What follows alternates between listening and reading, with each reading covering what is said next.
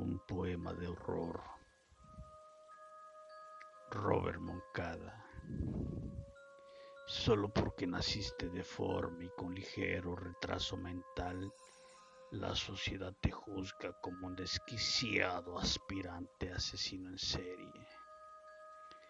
Lo más irónico es que también el único trabajo que pudiste conseguir fue como asistente de carnicero y hasta tu vestimenta llena de sangre de cerdo combina con tu apariencia de slasher.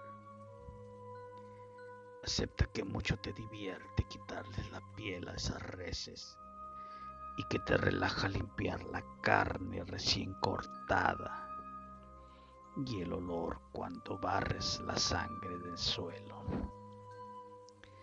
Si tan solo pudieras hablar fluidamente y sin voz gangosa con esa linda rubia de quien te enamoraste el viernes.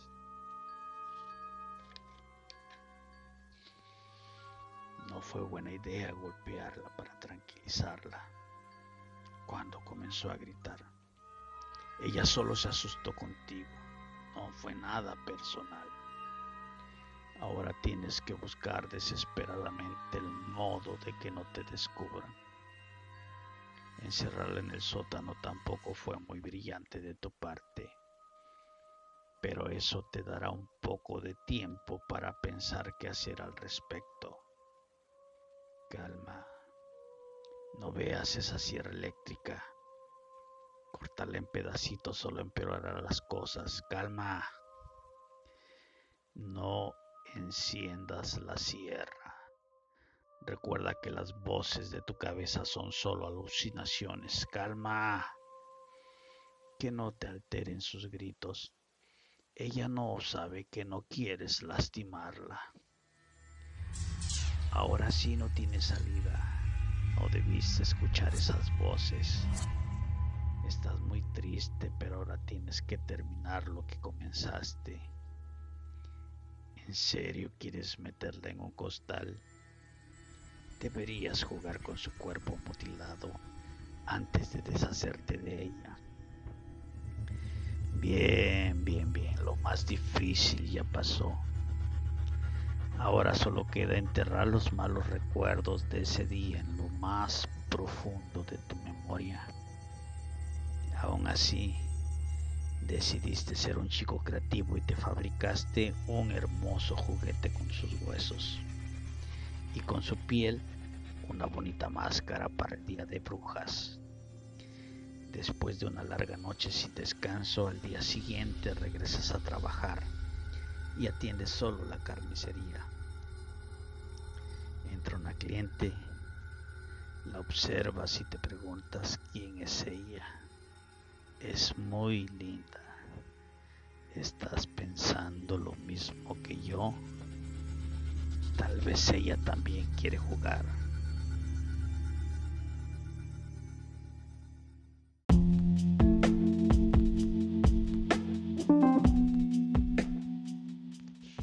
Mariana. Mariana estaba tan asustada. Jamás imaginó que sería capaz de hacer tal cosa. Mientras regresaba a casa era inevitable pensar en su madre y en lo desilusionada que estaría ella. Se sentía como la peor persona del mundo, porque había roto la confianza que sus padres le dieron, pero a la vez estaba satisfecha consigo misma por haber roto ese estigma moral que le habían impuesto desde que era una niña. Por fin había experimentado lo que ella más deseaba y le gustó tanto que sonrió. Mariana por fin era una mujer autosuficiente y segura de sí. Al día siguiente se puso la minifalda que tanto le gustaba, pero que nunca se atrevía a lucir en la calle, y fue al salón de belleza para hacerse un nuevo corte de cabello. Estaba tan feliz que comenzó a bailar y no le importó que la gente la mirara como a una loca. Se sentía liberada y más radiante que nunca. Por fin, Mariana tenía su primer tatuaje.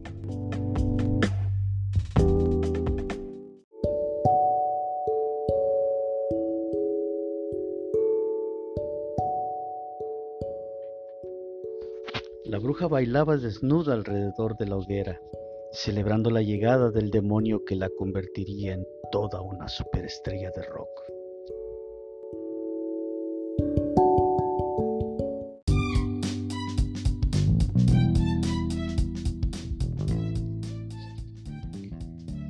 Una hoja que viene del bosque viaja a través del viento y puede llegar a lugares tan lejanos que jamás habríamos imaginado.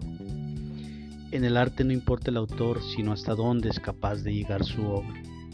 Al igual que una bolsa de plástico del supermercado arrastrada por el viento, que la hace girar y girar, deambulando por toda la ciudad.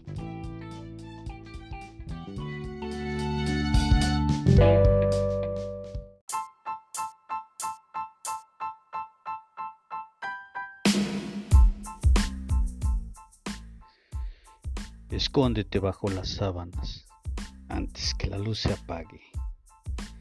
No pongas un pie fuera de la cama o el monstruo podría atraparte. Los vampiros tienen hambre y te cantan esta canción de cuna. Cierra los ojos, duerme, sueña y no despiertes.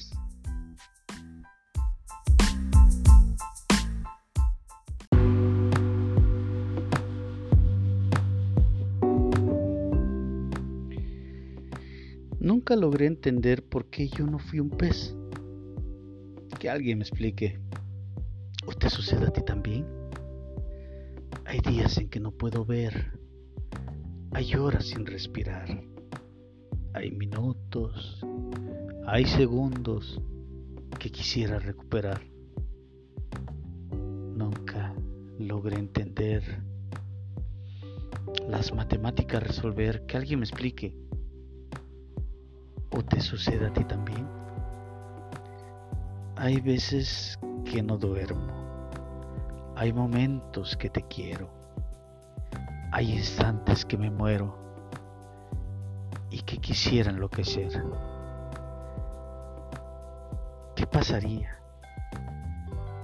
¿Qué cosa sería si el tiempo pudiera controlar?